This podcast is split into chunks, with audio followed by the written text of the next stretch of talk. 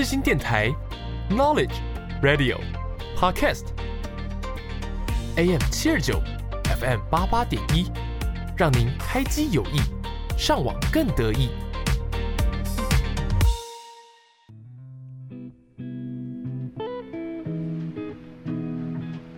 抛开生活的烦恼，探索书中的美好。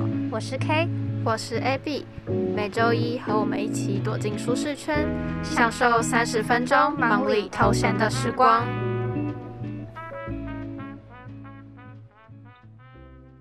欢迎来到舒适圈，我是主持人 K，我是主持人 AB。今天要为大家带来的书是《蛤蟆先生去看心理医生》，作者是罗伯特·戴伯德。嗯，相信大家应该有听过这本书，应该不少人有听过，只是有真的去看的人应该蛮少的。因为像我自己就是观望这本书很久，因为我觉得就是书名很吸引人，而且故事内容也很精彩。但我觉得它是一本有点深奥吧，就是你翻开一个段落去看，会有点。就是觉得可能很难懂，所以我也是看了一年多吧，我才就是决定把这本书看完。这样对，所以如果也有朋友们在观望要不要看这本书，也觉得有点深奥的话，可以先来听听我们的分享，再决定要不要就自己去看它。嗯。那我简单的来介绍一下这本书大概在说什么。那这本书呢，化用蛤蟆先生的形象，讲述了抑郁症患者通过十次心理咨询而康复的一个经历。那蛤蟆先生他努力成为大家喜欢的样子，但是他内心却很悲伤，就是像一个挣扎的溺水者，他渐渐失去了力气，生命呢就也黯然黯然失色。那在这本书里。作者呢，借由蛤蟆跟心理咨询师的互动，探索了蛤蟆他自卑、软弱、爱炫耀的个性，跟抑郁的情绪到底是来自哪里。那也会让读者就是看，就是很身临其境，看到一个心理咨商的过程，就是它是怎么发生的。然后也有，就也可以看到这心理咨询的沟通的技巧，这样。然后让读者看到童年经历对人格的影响，跟如何才能在心理上真正的成长、独立自信，然后充满希望的生活。那如果呢，你现在是身在一个自我怀疑的阶段，失去了信心跟希望，当你不快乐的时候呢，你就可以来看看这本书，或者是跟着我们一起聆听，就是这这个单这集单集，就是可以。希望可以治愈你。对，当你在开始阅读这本书的时候，你的这心理智商就已经开始了。嗯，那如果有兴趣的话，就跟着我们一起听下去吧。那蛤蟆先生呢？他住着豪宅，开着跑车，当校董，他有钱有闲，就是看起来就是一个很光鲜亮丽，然后没有烦恼的人。可是呢，他却像。那个心理咨商师苍鹭哭，就是哭着说，他不知道他这一辈子都做了什么，那就很像，是不是很像你有时候会在深夜痛哭，怀疑自己一无是处？那蛤蟆先生他看看起来什么都不缺，但他丢失了最重要的东西，就是自己。他不了解自己，常常自我否定。渴望被接纳，那常常会想要去讨好别人，但却不知道怎么去尊重跟接纳自己，所以他就很常就是可能闷闷不乐，就悲伤都吞在肚子里面这样。那我想问你，你是一个会常常自我否定的人吗？嗯，我是。你是怎么个否定法？应该说，我不会很突然自己想说，我怎么。这么破之类的，但是我是如果别人否定我的话，我就真的会觉得我做的很不好。但其实也是看事情，我现在指的是我在意的事情。就假如说今天是我没有很在意的事情，那别人怎么说我就好像还好。可是如果假如说今天一件我很在意的事情，然后别人否定我，我就真的会很难过。我也会觉得我是不是没有那个能力？所以你是透过别人跟你讲，你才会去检视自己。通常你是不会主动否定自己的那样，应该说就是你一般在做事情做着做着没有出事，你不会去想不会想那么多。对对对，哦，嗯我觉得有可能是我是一个，可能我看见我的目标，我就做自己的，我就走走走走走，但我会一直忽略需身旁需要考虑的事情。嗯对，所以通常我忽略过去了，然后出事了。就是会变成别人来跟我讲，然后我才会发现哦我根本没有考虑到这所以就。是一个就是不管什么怎么样，然后就是直接往前冲的那样。应该也那种，就是你不会可能在过程中怀疑你自己的能力，说我真的可以做好吗？嗯对对对，可能我心思没有那么细腻。哦，你不是一个想那么多的人。对对对，但我也觉得好啊，这样好像也没有算我很会否定自己，因为我找到问题，就是我可能之后在做事情，我自己会知道，就是心思要细一点，要考虑到其他的事情。对，哦然后我会有这个感觉，就是像蛤蟆先生，蛤蟆先生说，就是他觉得就是自己好像一事无成什么的。嗯。我有这种感觉是，其实是近期的事情，就可能我早上上班被骂，哦，对，然后来学校之后，社团有事情，我又没有处理好，因为哦，就是种种的打压，就刚好一整天，呃，都很不顺。你的每一件事情都被质疑的时候，嗯你就会真的觉得，如果今天走一件还好，就可能就觉得哦，我今天真的就是意外。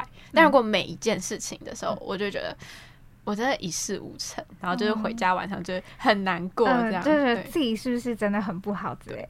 哦，那你嘞？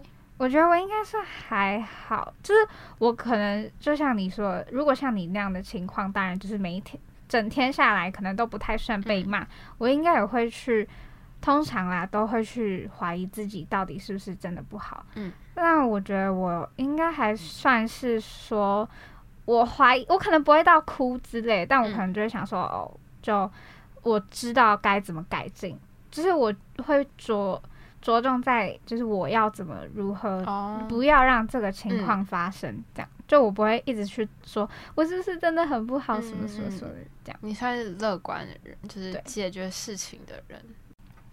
那对于就是蛤蟆先生的这些情绪跟自我否定呢，那心理咨商师就觉得是从童年开始影响的，对，就童年对你后面人生的影响都非常大，所以他就请蛤蟆先生呢去回想自己的童年，然后去探索自己的童年，这样。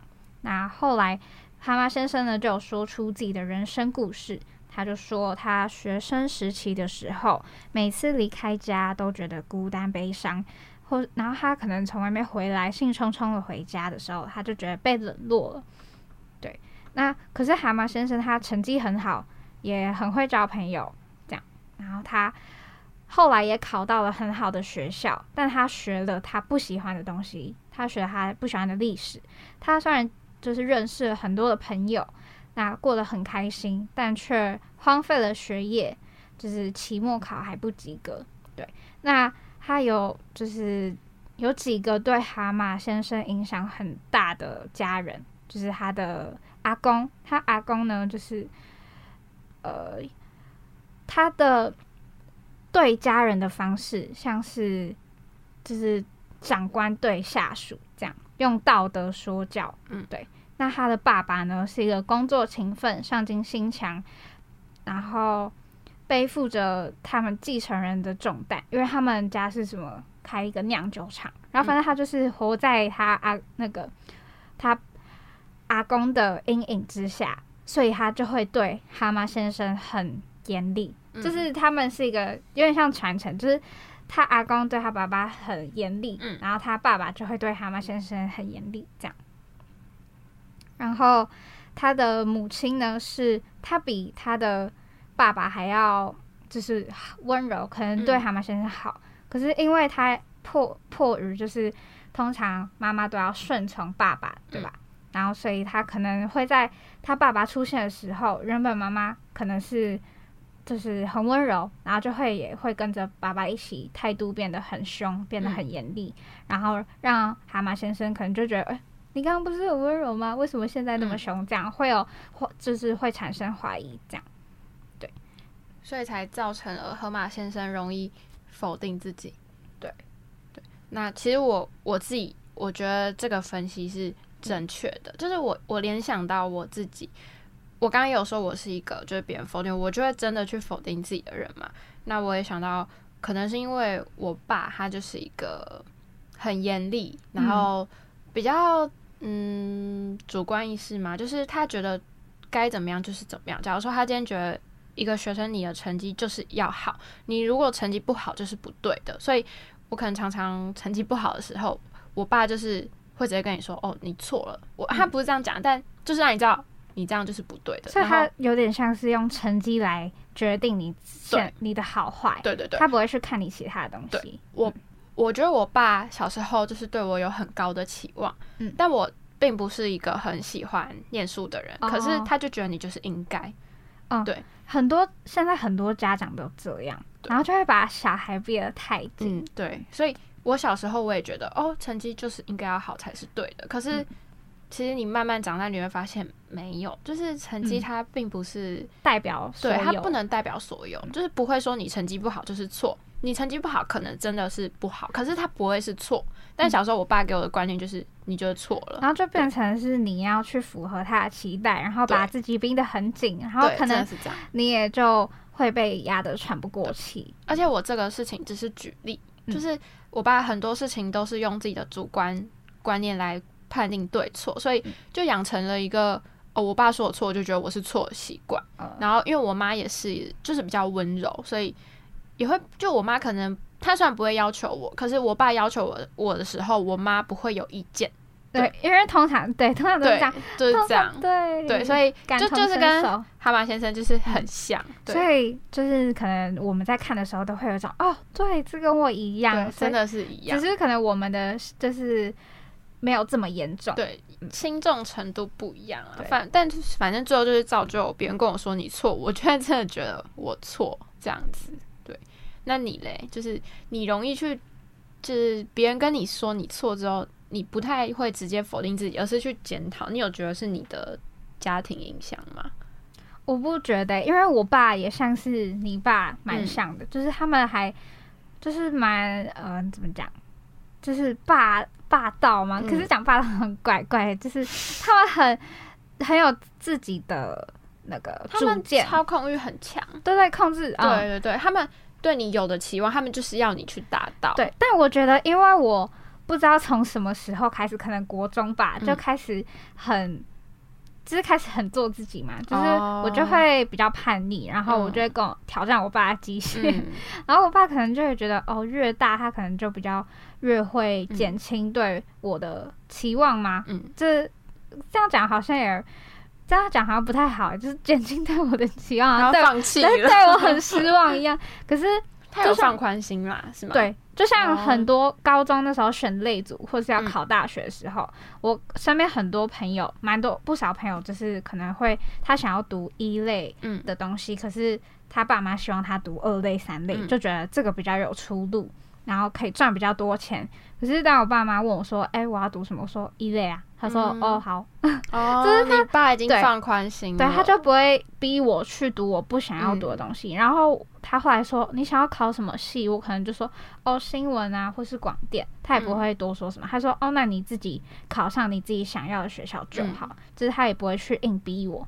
可是如果是照他之前的作风，可能是他会希望我一定要去读哪一间学校之类所以我觉得越大有越宽松，甚至到我嗯。成年之后，可能我晚回家他也没他也不管差了。嗯就是我觉得他有改变蛮大的。对，其实我觉得我自己的结果跟你的结果也是一样，就是我上高中之后也是变成我爸，就是我我说我要念什么，我爸就是好好好，他嗯他也不会过问，就是新闻系在学什么他不在乎，就是 随便你要念什么，就是嗯，然后我自己来台北之后嗯，就你要干嘛就随便他觉得我爸觉得你长大以后养活自己就好，嗯就不要去当啃老族就好，嗯他就觉得很满意的这样。但我觉得我爸跟你爸改变的原因不一样，就是嗯你说你是叛逆，但我不是，我是整个顺从。就是我国小的时候，我就是不念书，所以嗯我爸就会亲自逼着我这样。但可能上了高中之后，我开始愿意自己督促自己的时候，我爸就会慢慢的放宽心。但其实我还是在符合他的期望，嗯就只是有点用自律换自由嘛，哦就是就是这种感觉。对，但我觉得如果今天我爸跟我说。你是错的，我还是会觉得哦，我爸是对的之类的。那那现在如果你爸说你是错的，你会反抗他吗？其实我不会反抗，但嗯、呃大概上礼拜吧，我们有发生小小的事情，就是嗯就什么事情就不讲，但我没有反抗他，但嗯。我也没有我没有理他，因为我们是讯息，就我们很、哦。我们我已经三个人没有回可以家。逃避对。他实则讯息吧，我我到现在没有看，你好坏哦，因为不是、啊，因为我有嗯。开始觉得，并不是说大人讲的就一定是对的，哦。对，但我又不想跟他吵架，所以我就是没有看。嗯，对。可是我跟我爸，他可能会，他很坚持，就是他觉得对的东西，嗯，我再怎么跟他讲，他都觉得他自己是对的。对，我就觉得你真的很不讲理，然后我嗯可能就会一直跟他讲，一直跟他讲，然后变成我后来就会懒得跟他讲。嗯对那我就跟你一样啊。对，可是我我跟我爸吵的通常都是一些小小，真的蛮就是蛮日常的东嗯西，但我还是会跟他吵。真的我，但我会据理力争，就跟他说我就是对的，很累耶，你是错的，对。可是他通常还是我不知道，反正最后讲一讲，他可能就说哦，好啦好啦，你都是对的，就变成好像是哦因为我一直在吵，嗯所以他才觉得我是对的，嗯就是不是他内心认真觉得哦，我讲的有道理，对。可是应该蛮多人都这样啊，我就没有吧？就是蛮多像我们两个就是对爸爸妈妈都都这样，但我们两个处理方式完全不一样。就是嗯你是用叛逆来让他放宽心，我是用顺从来让他放宽心。然后你会跟他据理力争，我会选择不理他，对 还是其实你懒得再跟他，就是很累啊。对啊，所以就就不会去多说什么。对像有句话说，幸运的人一生被童年治愈，不幸的人用一生治愈童年。就是童年真的可以，童年跟家庭真的可以对一个人造成非常大的影响，所以这也是一个非常重要的阶段。嗯但我觉得，嗯，去厘清之后会有好处，就像我们刚刚这种聊天的方式，就、嗯我就好像会觉得，我不用再因为别人否定我就直接否定自己。当然，这只是就是要去改变也是需要时间，只是我自己心里知道这件事情。就是如果大家有跟我一样的状况，你就可以去回想到以前。那如果是因为就是你的父母亲是曾经这样子对待你，那你就可以去知道说，并不是别人说你错，你就一定错。就像成绩这件事情，并没有说一定要好，虽然说好是一件好事没错，可是没有说你不好，那你这个人就是需要被否定。对，你可以理解这件事情之后，然后应用在你未来的生活上，我觉得会好过一点。对或是找别人聊聊，或是嗯听我们的节目，对对对，就是像我们这样聊，大家可能会有点，心情好过一些，这样。就可能你会找到一个出口，可以放过自己之类的吧。对，好，那我们先分享到一个段落，那下半部分呢，我们等一下会再继续分享。那先听首歌休息一下，等一下要继续回来哦。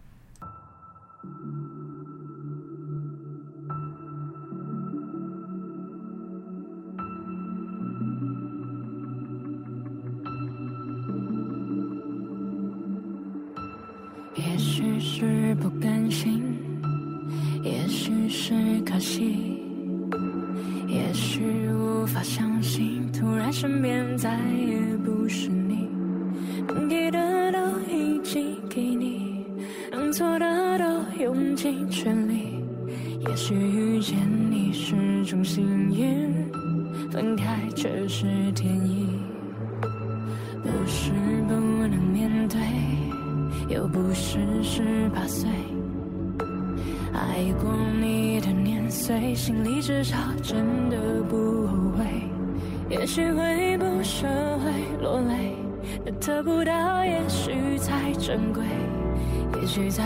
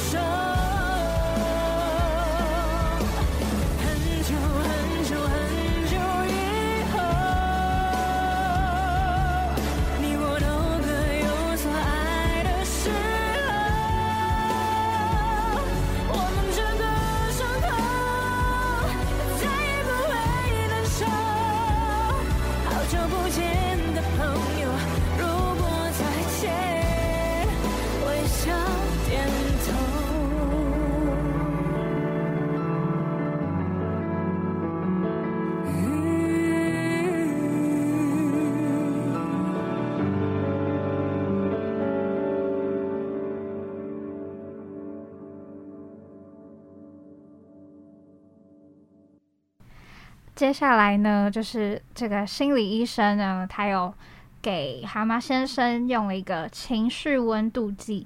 那情绪温度计呢，就是一个测量你当下心情感受的一个方式。那一是就是非常低落，就是甚至可能到想自杀地步。那十呢，就是满分，非常开心。嗯，那我想要问一下 Abby，你现在的情绪温度是大概多少呢？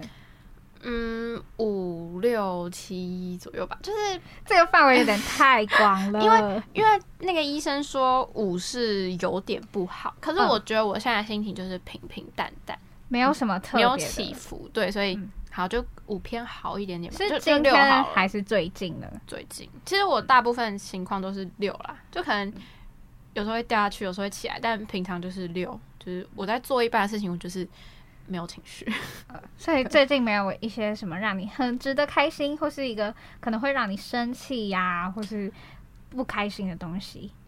呃目前没有。嗯这是一个非常平淡。所以现在是我的意思不是说我的情绪起伏很平淡意思是说大部分很平淡但是我会突然一个八一个二这种。对可是现在没有对对对对对对对可是现在十二月感觉应该很开心吧？快圣诞节嘞。你不是很喜欢圣诞节？我很喜欢。圣诞节啊，去年我超爱圣诞节，但今年就是我在星巴克上班，然后就是十二月超级忙，哦，忙到对，超忙，就是没有情绪了，就已经忙到没有情绪哦。那你嘞？我觉得我现在应该也跟你差不多，可能高你一点吧。可是嗯就也没有觉得什么有特别的东西可以值得让我哦超开心的，嗯或是有什么东西可以让我觉得哦超难过，或是可能搞不好期快要期末的时候，我可能搞不好就会变成四或三吧。因为我哎觉得这很低。没有啊，就可能就会开始否定自己嗯啊，就觉得哦，我怎么事情都做不完，嗯我真的有这能力去把它做好，或是我会不会被挡？那大家也可以想想看，自己的情绪温度是几分？如果是很高，就是什么七八九这种，那就非常好，就是没有什么好那个。但如果你是一呀、二啊这种的，也不要灰心，就是因为我们也不好建议大家去看医生还是什么，但就是。呃，河马先生一开始他也是一跟二，可是他在经过十次的心理智商之后，他就是有好起来。对，嗯他有渐渐打开他的心房。对，所以如果你现在就是真的处于一跟二这种比较嗯低落的状态的话，就不妨看看这本书翻一翻，就跟着蛤蟆先生一起走，就是嗯。去复盘一下情绪的来源，然后心理医生给的建议，对，或许会好一点。那因为时间的关系，就这本书，因为它这本书内容真的很深，然后有很多细节我们都没有办法去带到，因为我们就想要就是每个都去讨论，对，所以我们下一集呢还是会继续跟大家分享这本书，对，那同一明呃下礼拜同一时间也要聆听我们的节目，嗯我们下礼拜再见喽，拜拜拜。拜 Everyone has weakness, I don't mind being honest. I can take off my guard and show you my scars. No need to be indecisive, don't wanna be afraid no more. Cause you know, no matter what they say,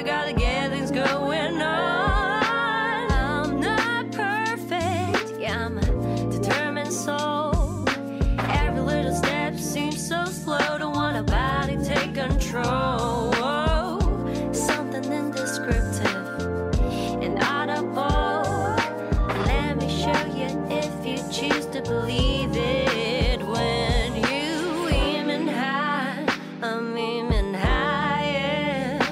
I'll be running fast when you feel tired. You try to play a game, tricks are all the same. I'm getting stronger, so hey, I'm not too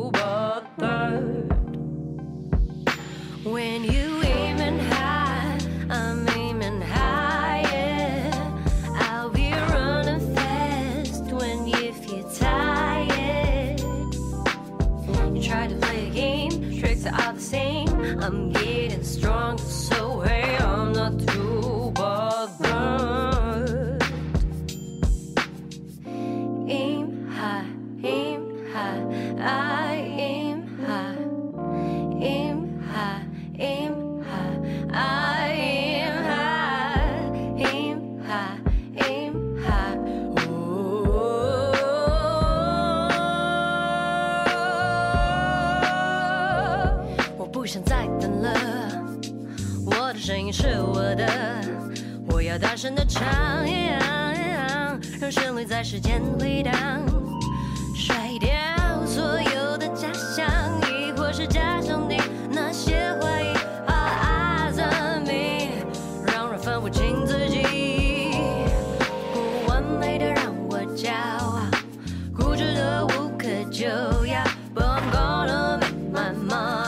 我相信他知道，他知道。